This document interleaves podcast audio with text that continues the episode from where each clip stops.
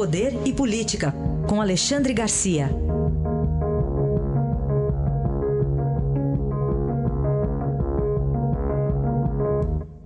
Alexandre, bom dia. Bom dia, Raíssen. Bom dia, Carolina. Bom dia.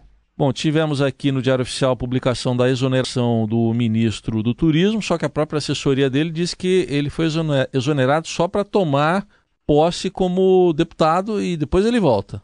Pois é, eu acho que isso é gravíssimo, gra muito mais grave que a acusação que ele está sofrendo aí de ter quatro laranjas candidatas para levar o, o receber o dinheiro para a campanha eleitoral, depois uma parte parar em em amigos dele, parentes dele. Eu acho que isso é secundário. O mais grave, o mais grave é o pecado da traição. Ele traiu os eleitores dele que votaram nele né, para serem representados por ele.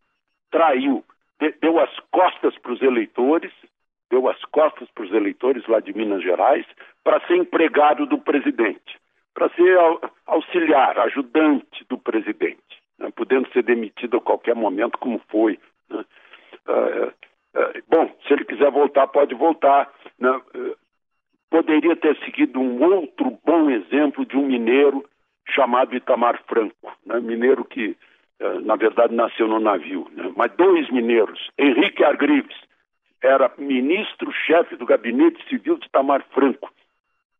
Foi acusado de alguma coisa lá no Congresso que eu não lembro mais foi exonerado para se defender. Provou a inocência e voltou. É assim que tem que ser feito. Né? Esse sujeito aí, esse, esse ministro, não merece o meu respeito porque ele traiu os eleitores dele. E não só ele, tem muitos que fazem isso.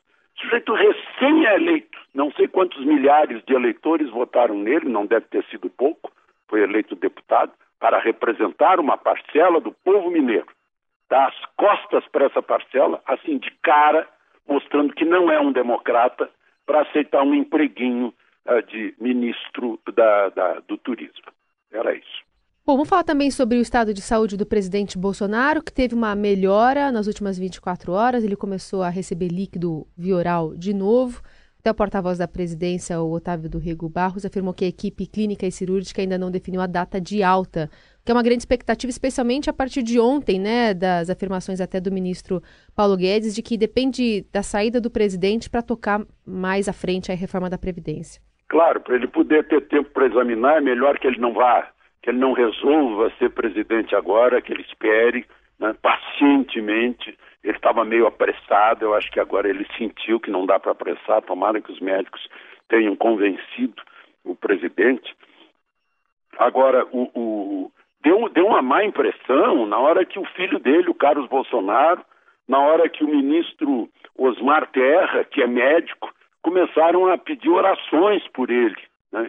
Isso, quando eu vi isso, eu levei um susto. Disse, puxa, tá, a coisa está grave. E é grave mesmo, é um estado, tanto que ele não saiu da, da UTI semi-intensiva, né? Uh, e continua com restrição para receber pessoas. Mas imagina que já tinha uma mesa lá para despachar com o ministro, lá, uma, uma maluquice isso. Então está se recuperando agora, o intestino volta a, a se movimentar, né? O, o, não tem sinal de, não tem febre, não tem sinal de infecção, não está sentindo dor, mas continua, pelo que se sabe, continua o, aquela, a, aquela sonda, não é exatamente uma sonda, um, é, é uma forma de esvaziar o líquido que se acumula na parede abdominal, continua com alimentação nasogástrica, embora já tenha começado a alimentação via oral, uma vez que o intestino está começando a funcionar. Bom, Alexandre, vamos falar de dois personagens aqui ligados à justiça. O, o presidente da Câmara, aliás, desculpe, o presidente do Supremo, Dias Toffoli, e também o promotor Cláudio Calo. Tem o caso de Flávio Bolsonaro lá no Rio de Janeiro, que mudou de promotor agora. Pois é, eu queria, eu queria de novo fazer uma comparação. Eu fiz há pouco uma comparação do Henrique Argrives com esse Marcelo Álvaro Antônio, ministro do Turismo, e antes disso deputado federal. Eu queria fazer uma comparação desse, desse promotor, Cláudio Calo, com o, o presidente do Supremo, uh, o, o, o, Dias Toffoli. Né? Uh, o, o Cláudio Carlo disse: Olha, eu já tive relações, já conversei com o Flávio Bolsonaro, portanto, eu me considero suspeito e abro mão desse caso. Ponto final absolutamente certo. Agora, o senhor Dias Toffoli nenhuma vez, nenhuma vez considerou que trabalhou para o PT durante, parece que 11 anos, né? trabalhou diretamente com, com uh, o José Dirceu e interferiu decisivamente na libertação do Zé Dirceu, não alegou suspeição na hora que votou em Lula, na hora que deu voto de caso de Dilma, na hora que deu, deu voto de seus antigos companheiros do PT. Eu só queria fazer essa comparação de duas atitudes diametralmente diferentes. A análise de Alexandre Garcia, que amanhã volta ao Jornal Eldorado. Obrigado e até amanhã.